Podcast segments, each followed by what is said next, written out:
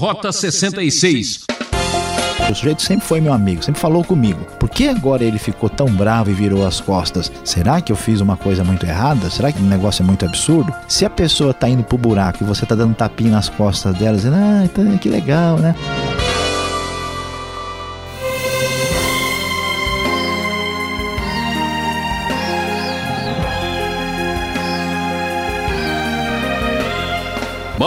Mãos à obra! Rota 66 está chegando, trazendo um trabalho muito bonito. A série Cartas Paulinas vai concluir sua expedição à segunda epístola de Paulo aos Tessalonicenses, explorando o capítulo 3. E o professor Luiz Saião, que não para nunca, fala hoje sobre Vá trabalhar preguiçoso. O pensador Voltaire costumava dizer que o trabalho afasta de nós três grandes males: o tédio, o vício e a necessidade. Nem o desemprego serve de desculpa para você ficar parado. Levante-se, vamos em frente. Chegando ao começo do capítulo 3 de 2 Tessalonicenses, nós lemos: Finalmente, irmãos, orem por nós para que a palavra do Senhor se propague rapidamente e receba a honra merecida, como aconteceu entre vocês. Orem também para que sejamos libertos dos homens perversos e maus, pois a fé não é de todos. Mas o Senhor é fiel ele os fortalecerá e os guardará do maligno. Confiamos no Senhor que vocês estão fazendo e continuarão a fazer as coisas que lhes ordenamos. O Senhor conduza o coração de vocês ao amor de Deus e à perseverança de Cristo. Paulo dá suas recomendações finais aos Tessalonicenses. O objetivo dele, o desejo, é a propagação da mensagem de Deus. A igreja do Novo Testamento é uma igreja missionária que quer propagar a mensagem de Deus e o seu desejo é que tudo seja muito bem sucedido, como foi o caso ah, dos próprios Tessalonicenses. E vemos aqui também a sua esperança de que Deus vai abençoar plenamente o desenvolvimento da sua obra e que os guardará daqueles que não querem ouvir o Evangelho, daqueles que têm uma rejeição da palavra divina. Isso sempre acontecerá. Mas vamos olhar para o que realmente está acontecendo entre os tessalonicenses. Vamos ver Paulo tem um problema específico para ser tratado, que é o objetivo desse capítulo 3. Veja só o que diz o verso 6: Irmãos, em nome do nosso Senhor Jesus Cristo, nós lhes ordenamos que se afastem de todo irmão que vive ociosamente, não conforme a tradição que vocês receberam de nós, pois vocês mesmos sabem como devem seguir o nosso exemplo, porque não vivemos ociosamente quando estivemos entre vocês, nem comemos coisa alguma à custa de ninguém ao contrário, trabalhamos arduamente com fadiga dia e noite para não sermos pesados a nenhum de vocês, não porque não tivéssemos tal direito, mas para que nos tornássemos um modelo para ser imitado por vocês. Quando ainda estávamos com vocês, nós lhes ordenamos isto: se alguém não quiser trabalhar, também não coma. Que coisa interessante. Que história é essa? Que confusão aconteceu em Tessalônica? Por que, que o pessoal não quer trabalhar? O que, que houve? Que mudança? Parece uma carta difícil de entender. O primeiro capítulo está falando de perseguição, o segundo capítulo fala do anticristo e agora Paulo tem que dizer, né, aquele que não trabalha que não coma. Como é que pode ser uma situação dessas? Meu Prezado ouvinte, veja o que aconteceu. Os Tessalonicenses, movidos por profecias falsas, movidos por um alarde de gente desequilibrada doutrinariamente, estavam tão seguros da vinda de Cristo, da volta de Cristo, que eles chegaram ao ponto de dizer: olha, Cristo está voltando, agora a gente não precisa fazer mais nada, vamos largar tudo para lá e vamos esperar Cristo voltar.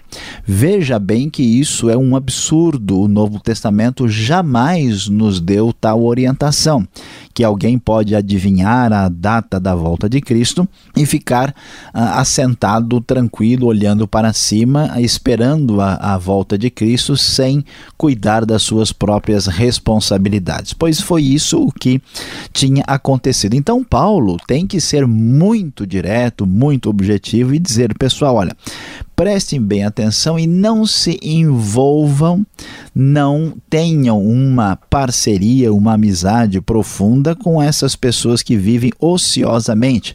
Uma palavra que também às vezes é traduzida por desregradamente. Porque a questão é a seguinte: na hora de ficar sem trabalhar, aí todo mundo dizia: não, Cristo vai voltar, tal. Mas na hora de ficar sem comer, aí não. Aí o sujeito não queria ficar sem comer. Aí ele dizia que ele precisava uh, se alimentar.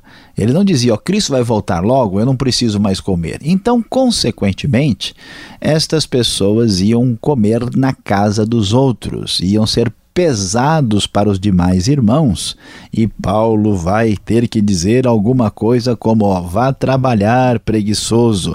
Se já é um absurdo alguém ser pesado para os outros, se aproveitar do próximo ah, com base, ah, vamos dizer, numa razão puramente material do dia a dia, imagine agora com desculpas espirituais, com uma suposta razão aí mais ligada à vinda de Cristo. Então a palavra de Paulo é muito clara, objetiva. E ele vai dizer: olha, preste atenção no nosso próprio exemplo. Nós nunca comemos nada à custa de ninguém.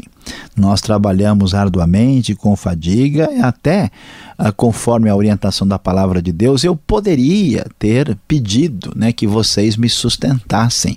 Eu poderia ter, eh, de alguma forma, dependido de vocês, mas eu nunca fiz isso.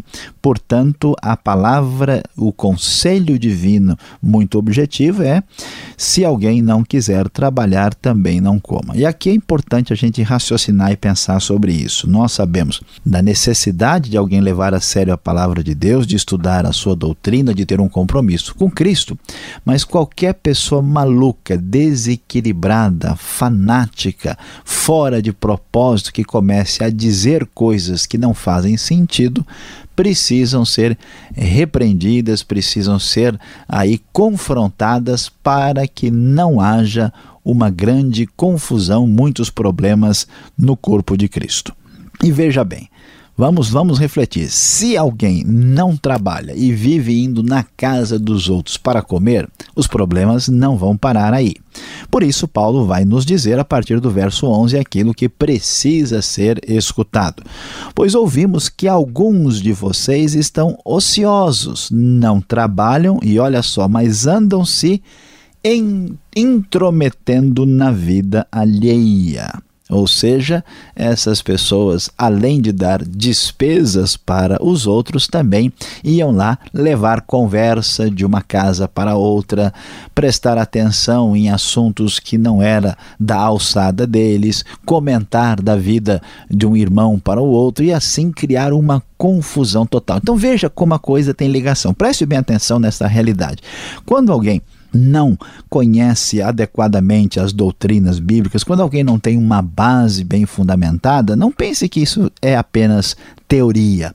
Essas confusões, esse, essa compreensão equivocada vai complicar a vida da pessoa em outras áreas da vida. Toda essa confusão de gente que não quer trabalhar, que vive comendo na casa dos outros, que vive se intrometendo na vida dos outros, pasmem, vejam só, tem origem numa compreensão doutrinária equivocada.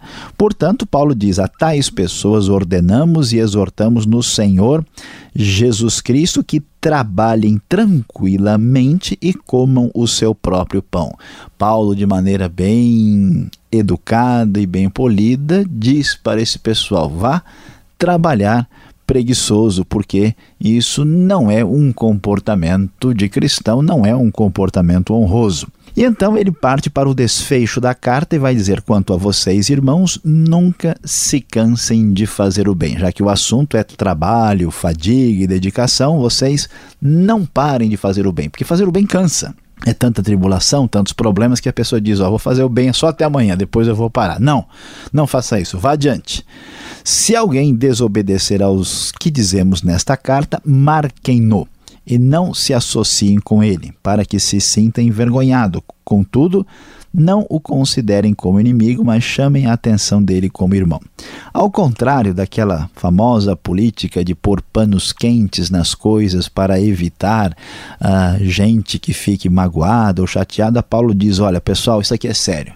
Porque se a gente deixa a coisa para lá, se a gente deixa né, a, a coisa para depois, as complicações vão ser muito piores. Portanto, se alguém não aceita essa recomendação, se alguém está achando que Jesus já chegou ou está chegando amanhã, se alguém está criando complicação, profetizando bobagem, fazendo coisas que não tem nada a ver, você preste atenção. Se alguém está causando problema na, na vida dos outros, nas famílias ah, alheias, vocês precisam marcar, observem bem essa pessoa e não se associem com ele para que ele se toque, para que ele se sinta constrangido, para que ele seja envergonhado, como diz o texto, para o benefício dessa própria pessoa. E assim, encerrando a sua última carta aos Tessalonicenses, Paulo vai dizer: O próprio Senhor da paz lhes dê a paz em todo o tempo e de todas as formas.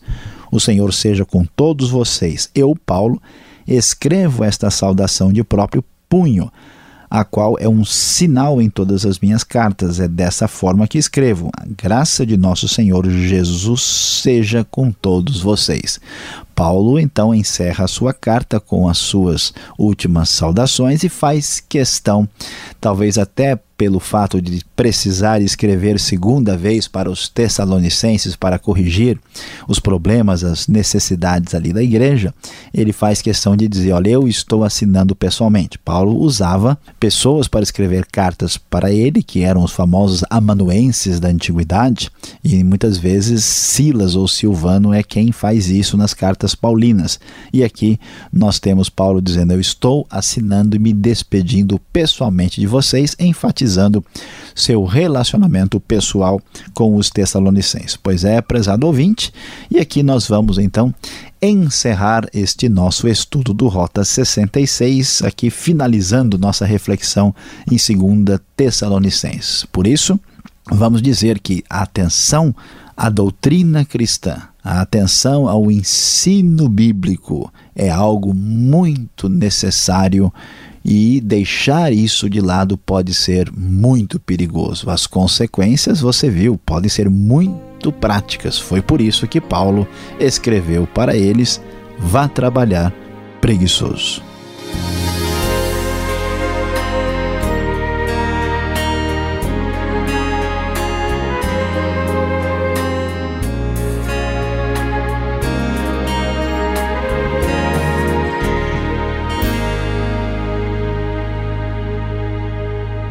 Você está no programa Rota 66, o caminho para entender o ensino teológico dos 66 livros da Bíblia. Esta é a série Cartas Paulinas, concluindo a segunda carta de Paulo aos Tessalonicenses, capítulo 3. Nosso tema: Vá trabalhar, preguiçoso. Rota 66 tem produção e apresentação de Luiz Saião e Alberto Veríssimo. Na locução, Beltrão, seu amigão. Participe escrevendo para o e-mail rota66 transmundial.com.br ou caixa postal 18.113 CEP 04626-970 São Paulo, capital. Continue conosco. Vem aí as perguntas.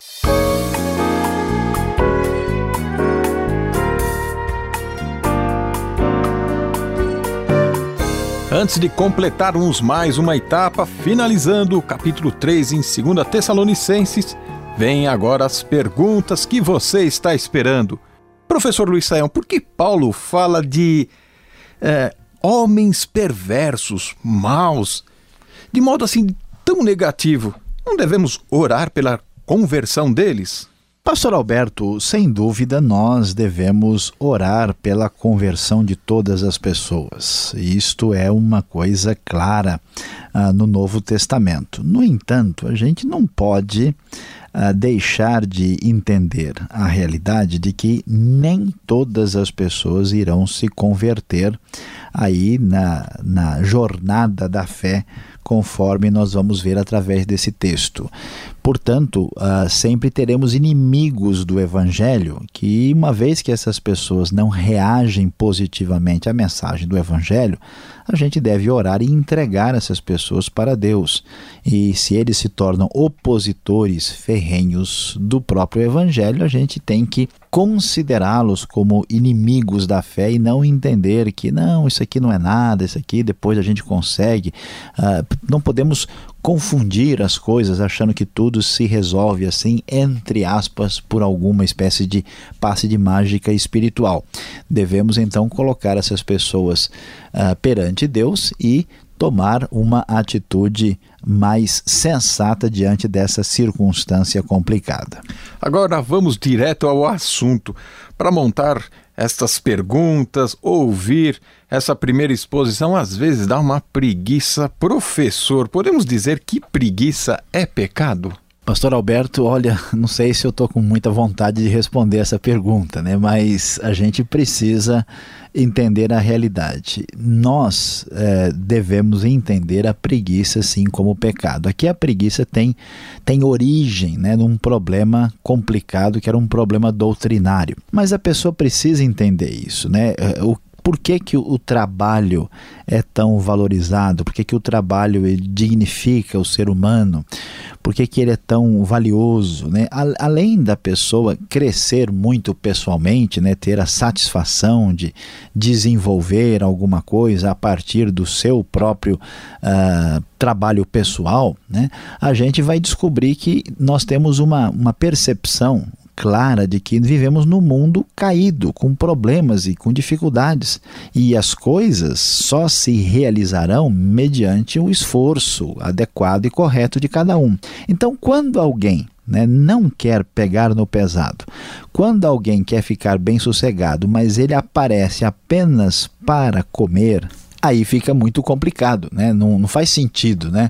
É, é o sujeito que na festa ele só vai para comer o bolo, né? Ele só vai para tirar vantagem. Então, de certa forma, a preguiça leva ao roubo, né? A preguiça leva a se apropriar indevidamente do esforço dos outros, né? Se o preguiçoso aceitasse morrer de fome numa boa, a gente até poderia entender, mas não é o caso, né? Ele vai é, querer tirar vantagem. É igual o pessoal aqui. O pessoal aqui está dizendo, não, Cristo vem, não precisa trabalhar. Mas eles não falam, Cristo vem, não precisa comer. Na hora de comer, eles dão um jeito de resolver a situação. Então, a preguiça ela é um vício, ela é um erro, é um pecado e todos nós devemos ter uma atitude correta de sermos laboriosos, de termos um procedimento aí adequado que é, honra o nome do próprio Evangelho. Se nós, nós teríamos então a primeira igreja da boca livre, né?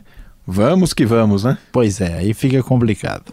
Agora, muita gente critica o apego à tradição. E Paulo, aqui no verso 6 do capítulo 3, ele elogia a tradição nesta carta. Devemos então seguir tradições ou não, hein? Pastor Alberto, a questão aqui é, é, outra, né? É que a palavra tradição nem sempre é usada no mesmo sentido, né? É, quando a gente fala de tradição, a Bíblia até vai criticar, por exemplo, o tradicionalismo religioso é, que existia no judaísmo. Quando nós vemos esse sentido de tradição, é um sentido negativo. Né? Não quer dizer que a Bíblia está referendando toda e qualquer tradição.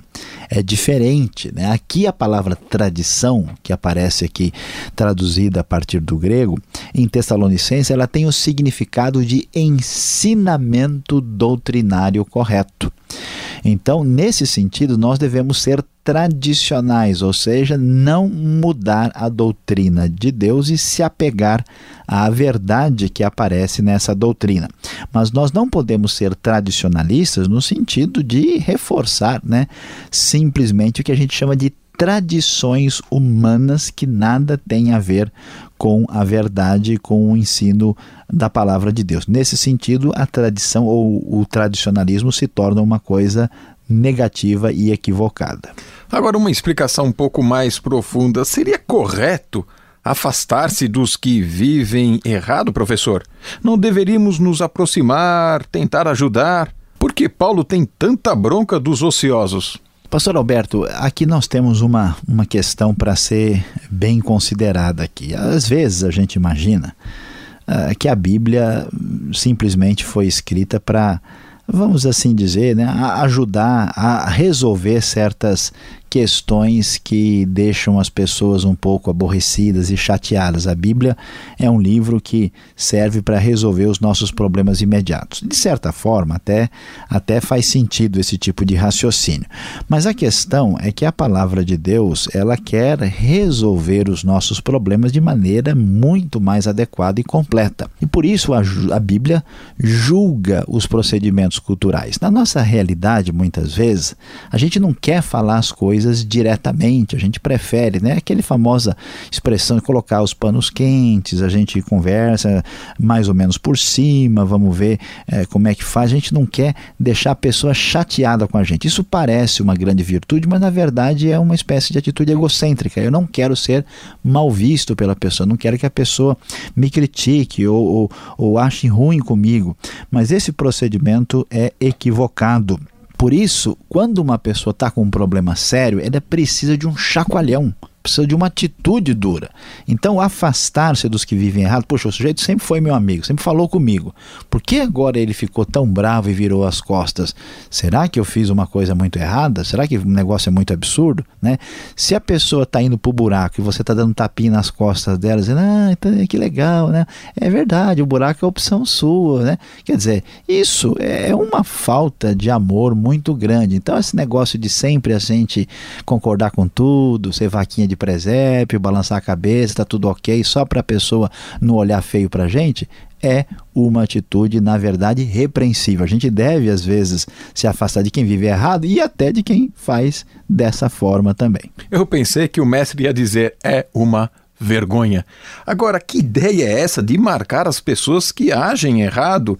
Isso não é perseguição, então? Pois é, a, questão aqui é mais ou menos no mesmo caminho, né? Ah, o procedimento de quem realmente está errado, se a pessoa é resistente, é renitente e não quer mudar de comportamento, precisa chegar mais junto. Então, Paulo, numa postura semelhante ao afastar-se, ele diz: olha, essa pessoa que está desse jeito, você preste bem atenção e marquem para o benefício da própria pessoa, e aqui vai mais longe, pastor Alberto, para o benefício da própria comunidade. Porque se um sujeito né, perde a referência, começa a arrumar um monte de confusão e complicação, que bagunça a vida dele e agora começa a bagunçar dos outros, como é o caso daqueles que se intrometiam na vida alheia, é preciso dar um basta nisso. Não é possível que a gente deixe a coisa continuar indo adiante, prejudicando todo mundo. Por isso, a postura de Paulo é absolutamente acertada.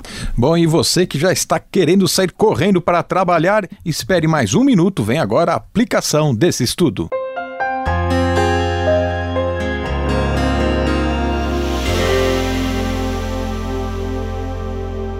No Rota 66 de hoje, nós estudamos 2 Tessalonicenses capítulo 3 e o nosso tema foi Vá trabalhar preguiçoso. É, você viu como foi dura e direta a palavra de Paulo aos Tessalonicenses que queriam viver na casa dos outros, se aproveitando dos seus irmãos na fé, sem trabalhar, mas comendo bastante, se intrometendo na vida alheia. A palavra de Paulo foi muito direta e dura. E o surpreendente, prezado ouvinte, é que você viu, tudo começou de uma confusão teológica, de uma inexatidão doutrinária doutrinária por parte de gente que não dava devida atenção à doutrina. Então, preste bem atenção.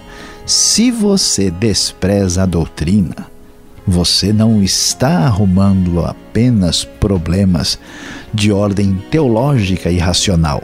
A verdade é que a sua própria vida virará uma confusão geral.